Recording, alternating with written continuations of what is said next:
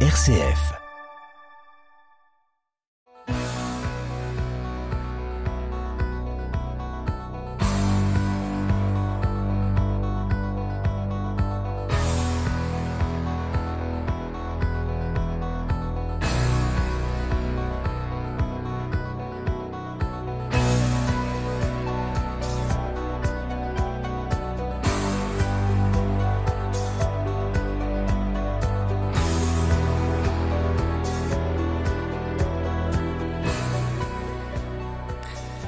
Bonsoir à toutes, bonsoir à tous. C'est toujours avec le même bonheur que je vous retrouve pour votre rendez-vous magazine du mardi soir à 19h15 et du samedi suivant à 18h15. En effet, pour s'entendre, l'émission qui est à l'écoute de toutes les actualités sans être sourde à leur caractère parfois dérisoire, qui regarde les choses sérieusement sans pour autant se prendre au sérieux et prône la réflexion sans la prise de tête.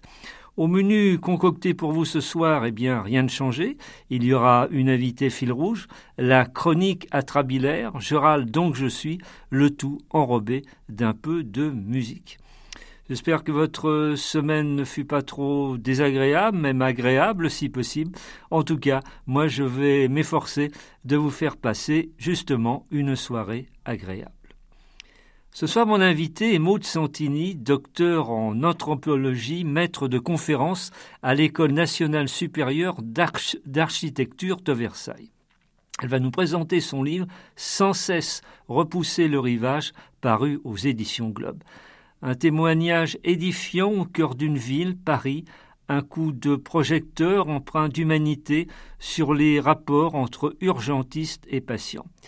En effet, pendant presque une année, d'avril 2015 à février 2016, Maud Santini a suivi les équipes d'urgence du SAMU, une véritable et passionnante immersion au sein du service parisien de ce SAMU. Autant de femmes et d'hommes, de soignants, de soignés, avec leur lot de souffrances, de misère morale et physique, de solitudes urbaines. En outre, il s'agit là d'une incroyable cartographie de la ville sous le prisme de l'urgence, avec ses choses-trappes, ses erreurs ou approximations géographiques de proches pouvant être fatales à un malade. Lorsque l'on compose le 15, c'est toute une chaîne qui s'enclenche pour sauver des vies ou soulager des maux. On recense plus de 30 millions d'appels au SAMU chaque année une médecine de contact qui n'aura pas été épargnée par les attentats de 2015 à Paris. Nous retrouvons donc en duplex de Paris Maud Santini. Maud Santini, bonsoir. Bonsoir. Soyez la bienvenue dans effet pour s'entendre. Merci beaucoup. Mais avant de vous retrouver longuement, Maud Santini, il y a une tradition dans cette émission, c'est la chronique atrabilaire. Je râle, donc je suis. Ce n'est encore que dans les cartons, mais ça se murmure de plus en plus fort. Emmanuel Macron souhaiterait ardemment à SNU, un service national universel pour les lycéens. Ainsi, l'une des pistes envisagées par le gouvernement est la mise en place d'un stage de cohésion de 12 jours pour les élèves de seconde pendant le temps scolaire. Certes, pour l'année 2023-2024, on parle de volontariat, tant du côté des élèves que des enseignants, mais à terme, le général Macron ne cache pas sa volonté de rendre obligatoire ce service national universel.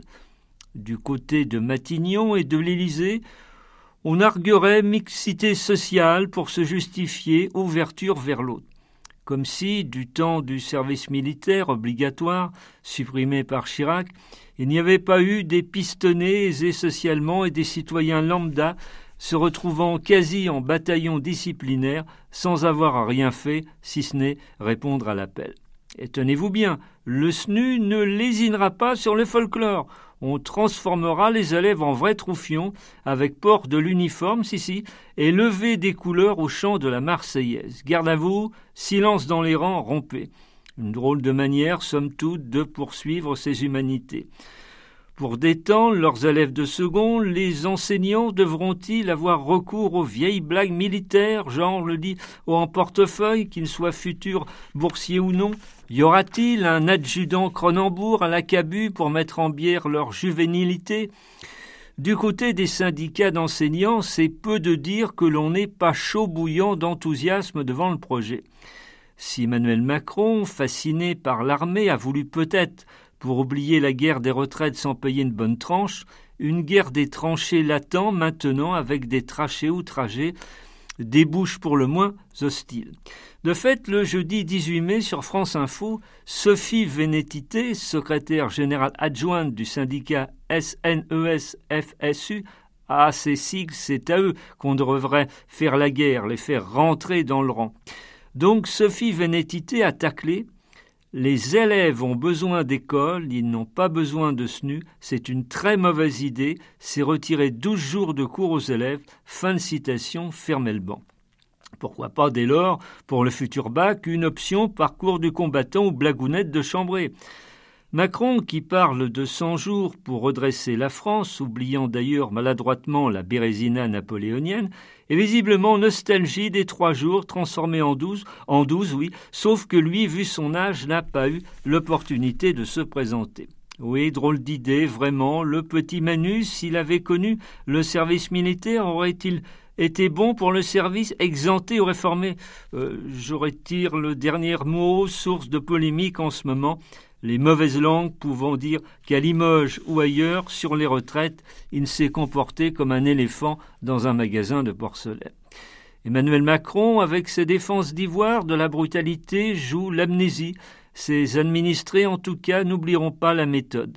Sous Mitterrand, on avait connu la triste affaire du Rainbow Warrior. Avec Macron, nous voilà partis pour une Rambo attitude. Passe ton régiment d'abord, bac mouvant ou pas. Allons enfants de la patrie, et tant pis si ceux-ci cherchent des parents de substitution avec le sentiment d'être orphelins, cherchant en vain le miel de leur existence. Le 20 mai, justement, c'était la journée mondiale des abeilles, et on se demande de plus en plus si elles ne vont pas devoir revêtir, elles aussi, des tenues kaki de camouflage, se fondre dans le décor, tellement elles sont perdues et déboussolées dans l'horrible jungle urbaine. On le sait, les abeilles sont de plus en plus menacées par les activités humaines, en fait en état de détresse absolue. Les défenseurs de la nature alarment régulièrement, mais les bourdonnements désespérés des abeilles ne font guère le buzz, chacun ayant ses propres écouteurs, son entre-soi, et pourtant, en argot, on qualifie les oreilles de cage à miel. Les abeilles sont pourtant indispensables à la santé des écosystèmes et à la sécurité alimentaire. Elles aident bien sûr à maintenir la biodiversité. Les pauvres abeilles doivent résister coûte que coûte aux pesticides serial killers. À qui profite donc le crime?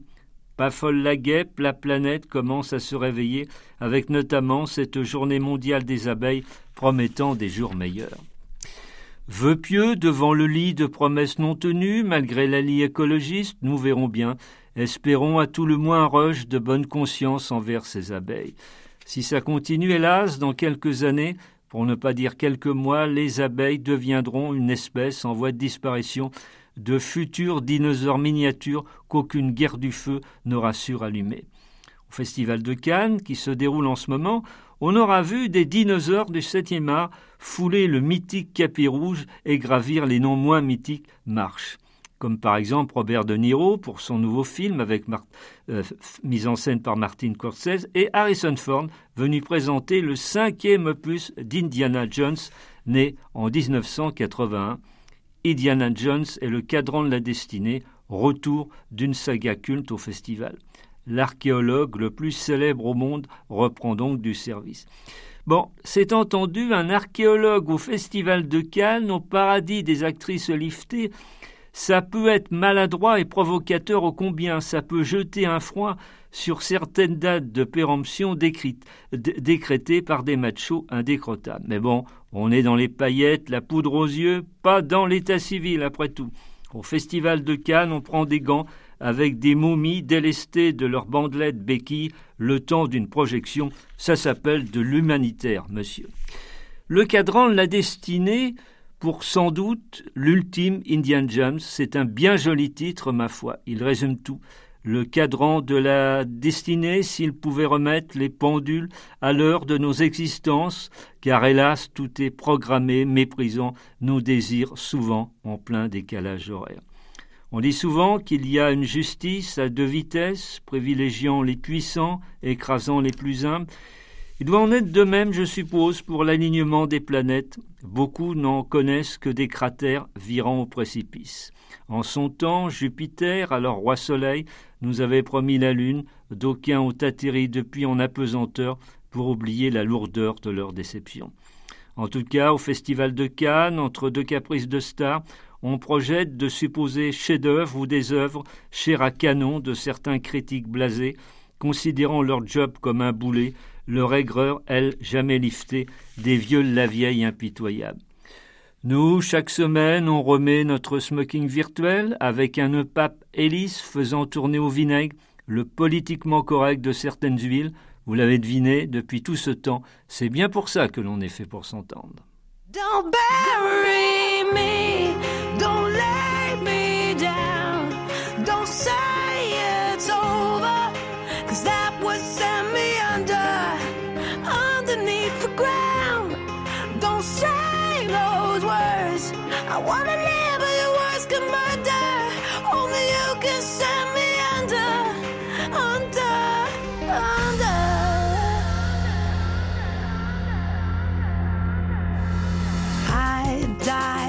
Every time you walk away.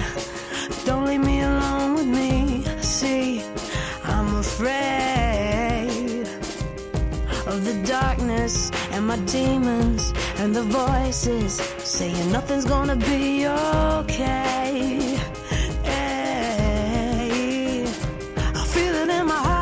sanity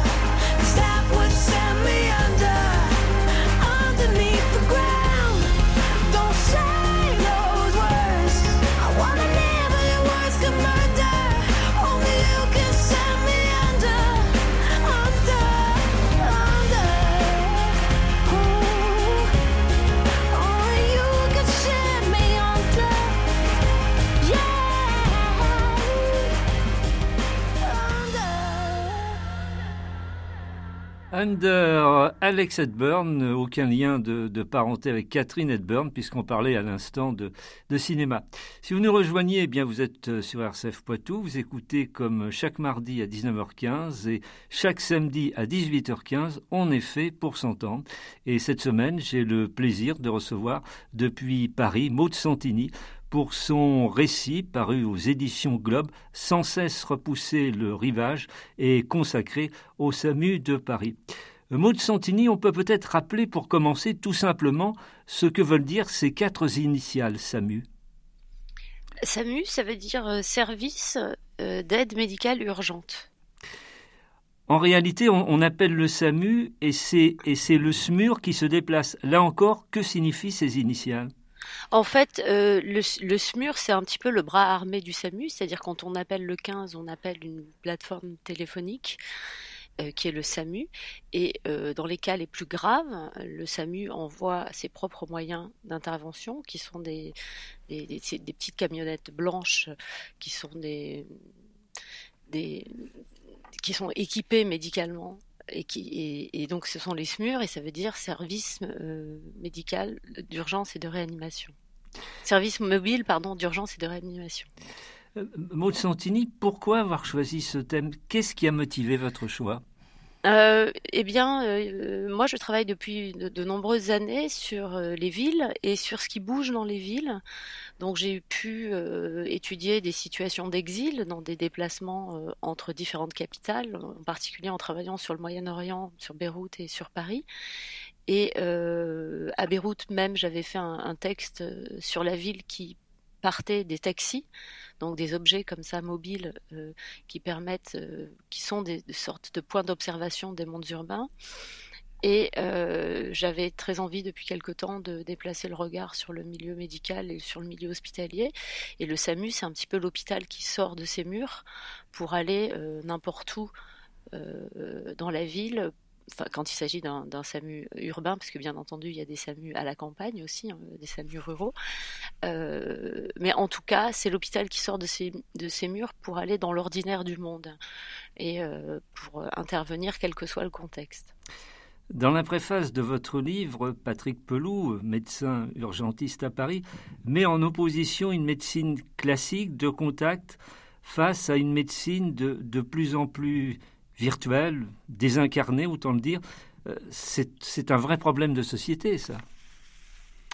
Euh, oui, alors ça c'est un problème qui dépasse largement euh, mon, propre travail, mais c'est vrai qu'on peut parfois l'associer parce qu'une première partie de la prise en charge du SAMU euh, se passe par téléphone, c'est-à-dire que quand une urgence survient, vous faites le 15 et il y a un médecin au bout du fil qui va poser un premier diagnostic, des premières hypothèses et de mesurer le degré de gravité de l'urgence. Donc, parce que parfois on a très peur, mais c'est pas si grave, donc il n'y a pas forcément besoin qu'une équipe se déplace. Et puis parfois, en revanche, c'est très grave. Et là, il faut euh, intervenir très rapidement. Donc c'est peut-être euh, cette dimension de médecine par téléphone euh, qui peut associer le SAMU à ce type de sujet, mais il est vrai que, en particulier depuis le, Covid, où on a beaucoup, enfin, où même les médecins généralistes ont généralisé justement les, consultations par Zoom, à distance en tout cas, c'est une pratique qui, qui peut-être a été un peu banalisée, mais cela étant, aussi bien les médecins que les patients préfèrent évidemment le contact avec le patient. Préfèrent et parce que c'est de toute façon euh, beaucoup plus efficace. En fait, lorsqu'on compose le 15, on parle en premier un assistant de régulation médicale. C'est ça, parce que l'assistant de régulation médicale n'est pas médecin, mais va prendre euh, les informations euh, les plus importantes, c'est-à-dire la localisation exacte, euh, les symptômes, poser deux, trois questions sur l'identité de la victime, si c'est elle qui appelle, ou si c'est un proche, ou si c'est un passant anonyme qui a assisté à un accident. Et après, le médecin, lui, prend en charge la consultation strictement médicale. Les, gens qui, qui, appellent le 15 sont bien sûr souvent angoissés, voire paniqués. La difficulté est à la fois de les, de les rassurer et d'obtenir en un minimum de temps un, maximum d'informations. Exactement, et les assistants de régulation médicale sont formés pour ça, pour obtenir très vite les informations et les médecins savent aussi. C'est souvent des gens qui ont l'expérience de, soit de services d'urgence à l'hôpital, soit euh, qui ont fait de la médecine de SMUR, donc euh, dans les camions, avant d'être capable de réguler, parce que c'est une médecine très difficile, puisqu'on ne voit pas le patient, on ne peut pas le toucher, et c'est simplement avec les mots ou avec des sons, avec une façon de parler, avec en écoutant euh, un souffle, une toux, qu'on va pouvoir commencer à poser une hypothèse de diagnostic. Alors, autre problème pour le, pour le SAMU, alors que le temps presse, il doit composer aussi avec des, des adresses, des codes, des portes, des étages imprécis ou carrément faux.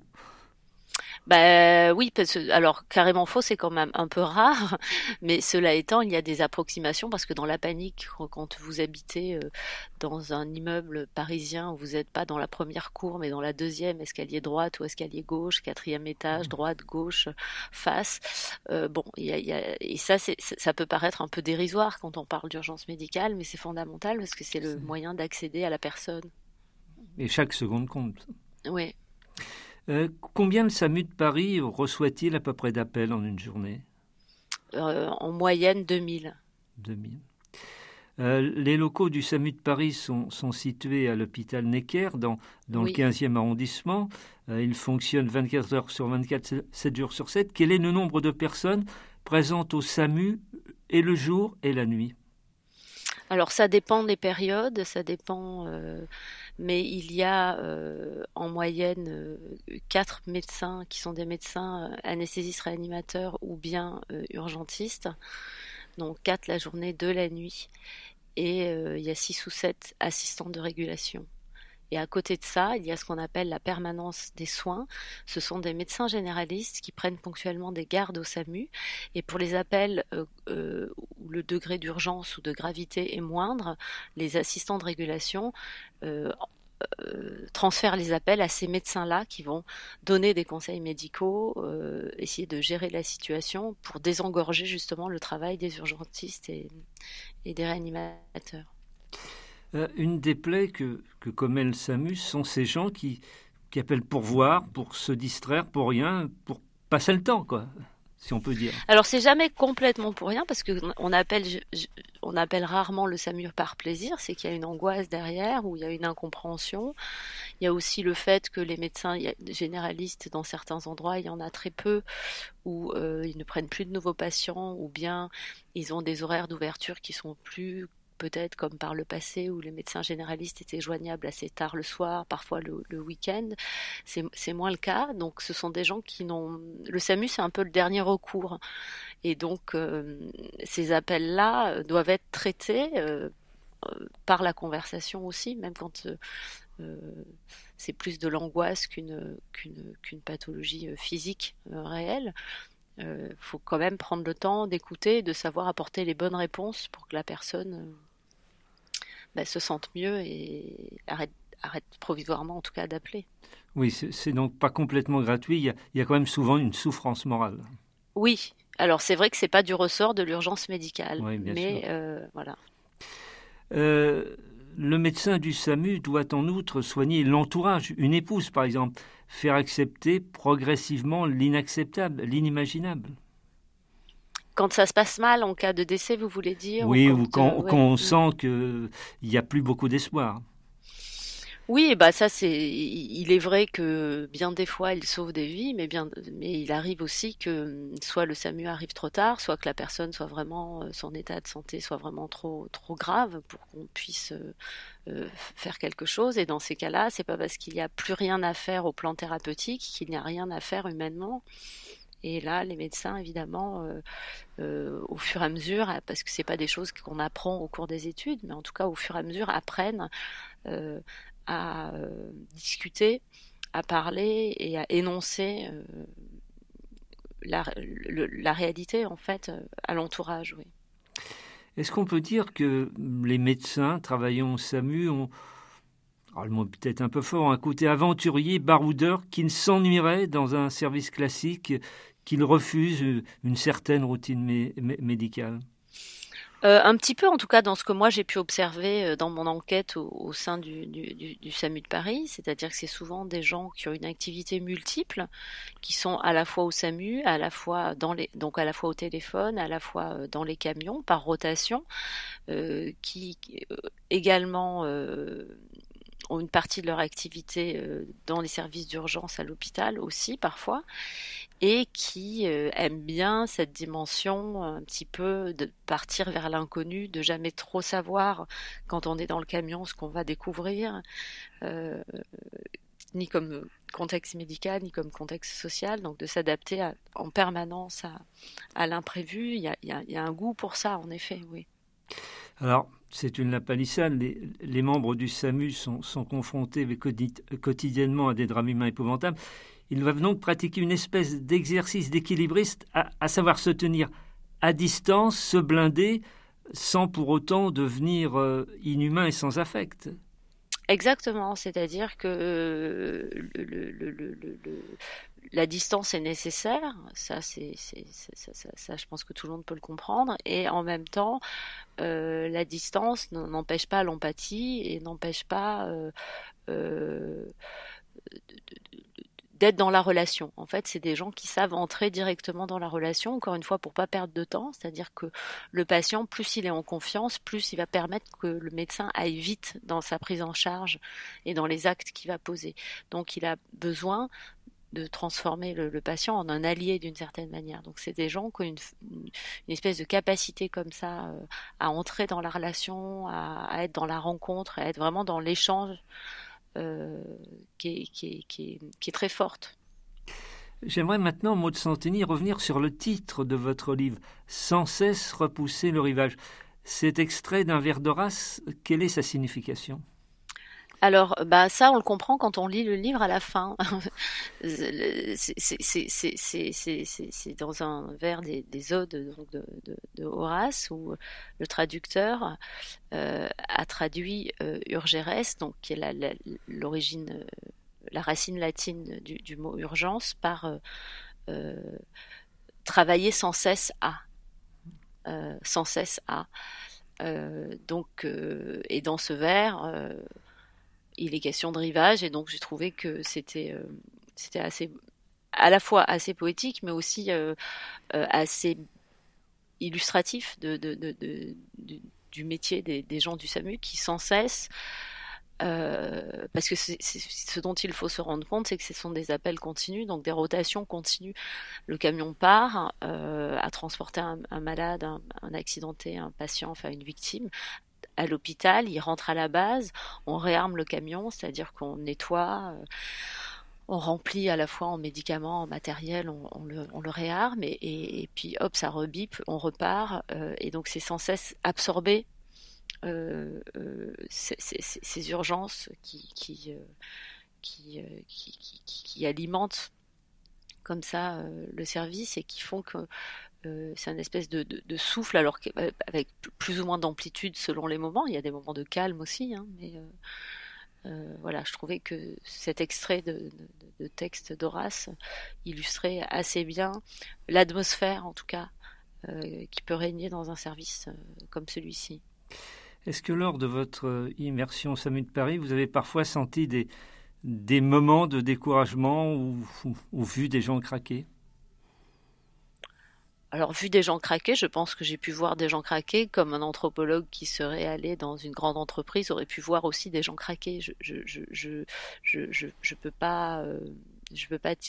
J'ai vu des moments d'exaspération, j'ai vu des moments de, de, de, de où, les, où, où, certains médecins peuvent s'impatienter, par exemple, par rapport à, à certaines tâches administratives qu'on leur demande de faire en plus de leur travail de médecin. J'ai vu des euh, des gens fatigués aussi, c'est ce sont, des, ce sont des, personnels, on le sait, hein, euh, comme dans le reste de l'hôpital public, qui travaillent énormément, qui, qui, qui, comptent absolument pas leurs heures. Et, et donc, euh, oui, il y a une certaine fatigue, mais je pense qu'il y a aussi des bénéfices symboliques qui sont euh, très important. C'est-à-dire, c'est des gens qui se posent pas du tout la question de leur utilité sociale.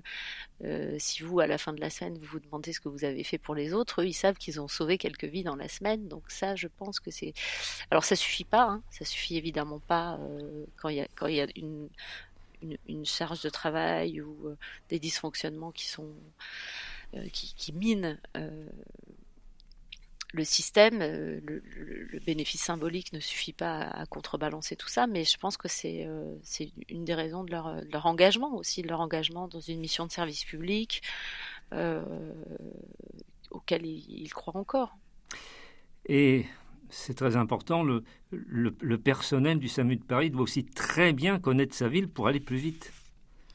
Exactement. D'ailleurs, euh, moi, les, les, les, gens que j'ai pu euh, avec lesquels je me suis entretenue euh, me disaient tous je ne saurais pas par exemple réguler si on me mettait dans une autre ville ou même si on me mettait par exemple dans une ville comme Grenoble euh, avec un contexte de montagne avec des interventions en hélicoptère qui sont beaucoup plus fréquentes.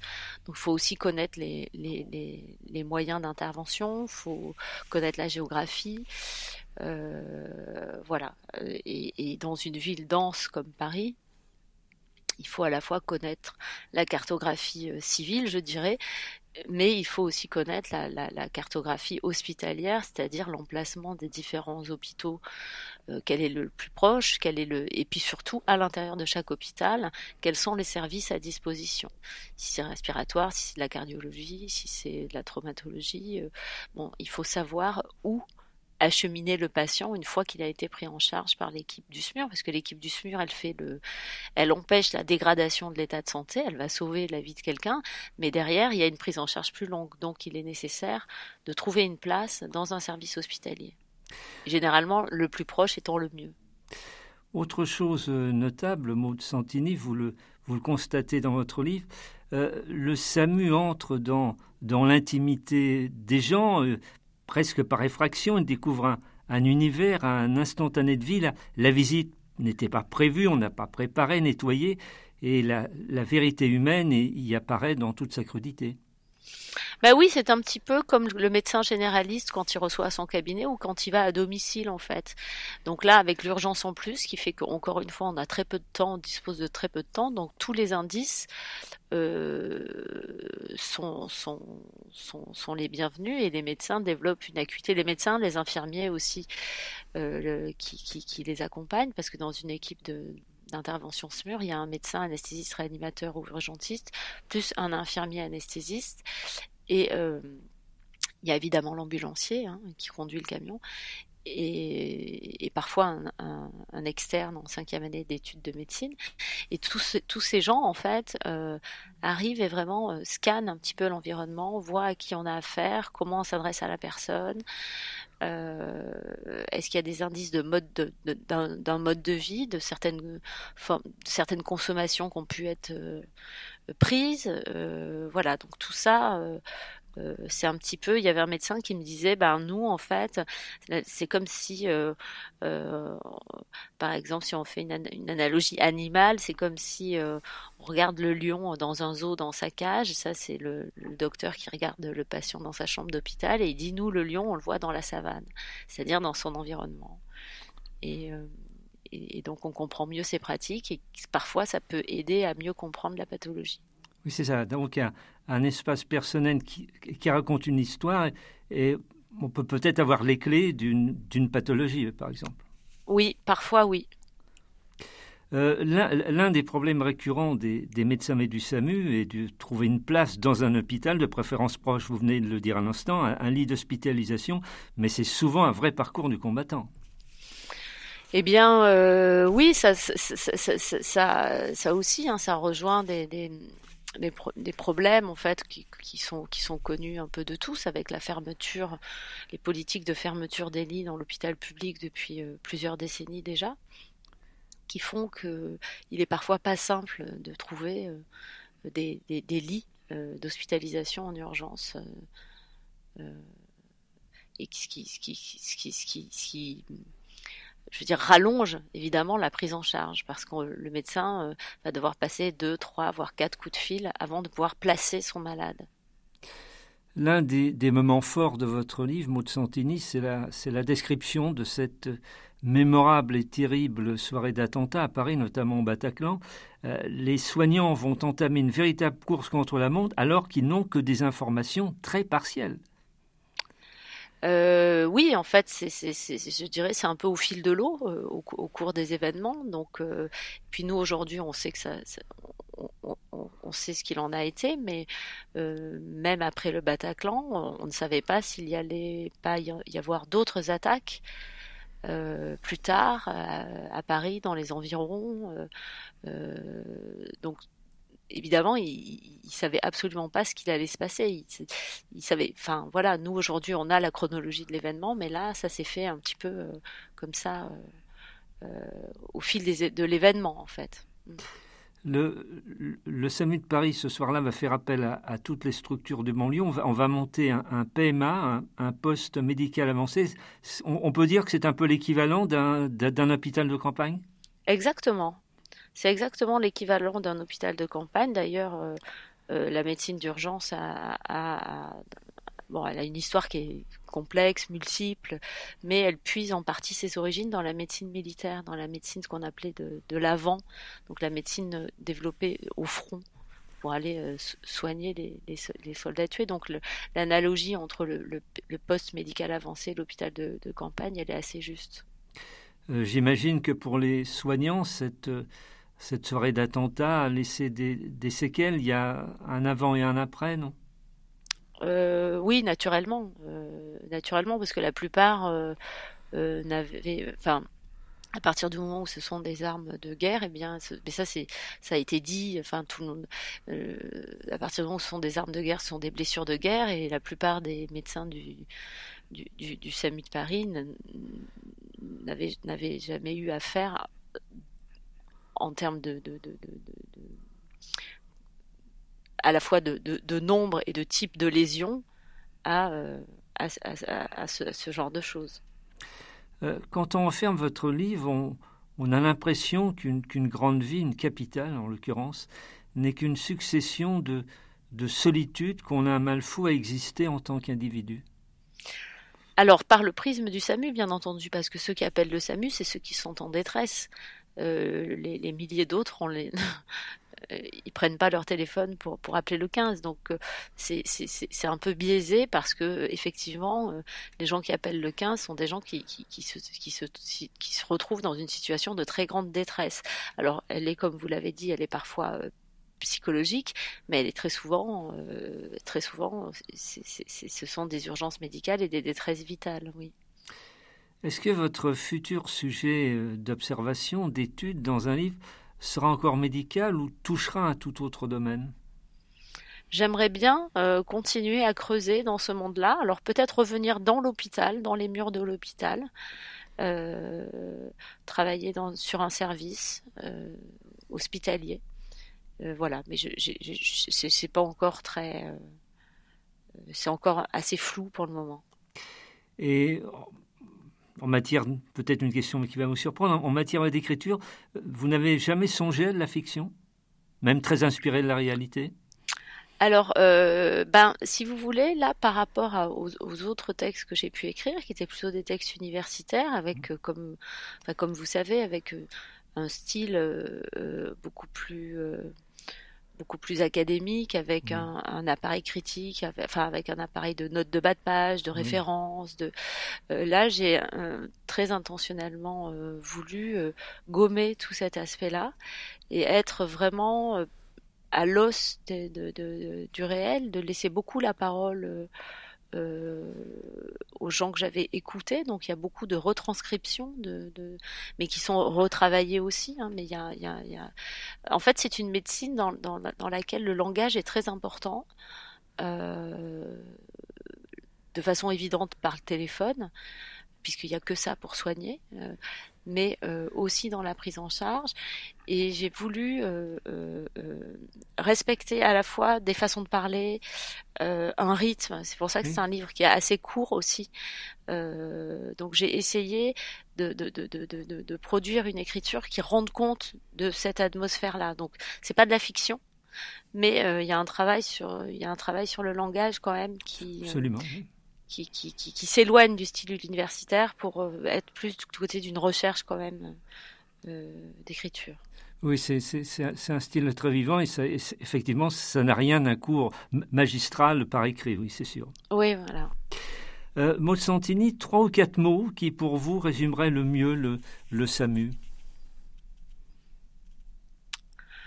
Euh, bah alors, euh, trois ou quatre mots. Euh, je sais pas qu'est-ce que je pourrais dire. Bah, il y a, y a, quand même quelque chose de très fort qui, qui, qui est, vous l'avez, vous l'avez vous-même souligné à plusieurs reprises. On n'a pas le temps, donc il y a cette question de temps et d'espace. Donc il y a le, temps et l'espace qui sont très très présents. Euh, euh, c'est des gens qui sont du, du côté de, de l'action, du faire. Euh, euh c'est pas des gens qui tergiversent, hein, c'est des gens qui prennent des décisions et qui font tout de suite. Euh, donc, il y aurait peut-être euh, des mots autour de, autour de ces notions-là. Et, euh, et, encore, et encore une fois, comme je vous le disais, ce rapport à la langue qui est, très très important. Savoir parler à quelqu'un et savoir être entendu, c'est la base pour que la prise en charge soit acceptée. L'horloge a rendu son, son, verdict impitoyable. En effet, pour s'entendre, va, va tirer sa révérence pour ce soir. Maud Santini, je, rappelle le titre de votre livre, Sans cesse repousser le rivage, paru aux, éditions Globe. J'ai une question rituelle à, chaque invité. Est-ce que vous voudriez ajouter quelque chose que mes questions n'auraient pas évoqué euh, ben, Peut-être que non, on a, on a parlé de situations euh, comme ça, un peu dramatiques, un peu. Euh, mais, mais, mais je pense que le, ce qu'on doit dire aussi quand on s'intéresse à ce type de structure, c'est qu'on a de la chance quand même d'être. Euh, voilà, que ce soit un service public, que ce soit accessible à tous, et que ça, c'est quand même un, quelque chose de bien dans le monde qu'est le nôtre aujourd'hui. voilà. Si je devais ajouter quelque chose, ce serait plutôt ça. Merci beaucoup, Maud Santini, de votre visite sonore depuis Paris. Merci à vous. Merci à Eric Godaillé qui officiait à la réalisation technique de cette émission. Merci à vous, chères auditrices, chers auditeurs, de votre aimable attention si bienveillante et si fidèle depuis tout ce temps. Si tel est votre bon plaisir, j'espère bien évidemment vous retrouver la semaine prochaine à la même heure. Je vous souhaite une belle, une excellente soirée et je réitère mes deux conseils habituels. Gardez la forme, faites le maximum de belles choses. Salut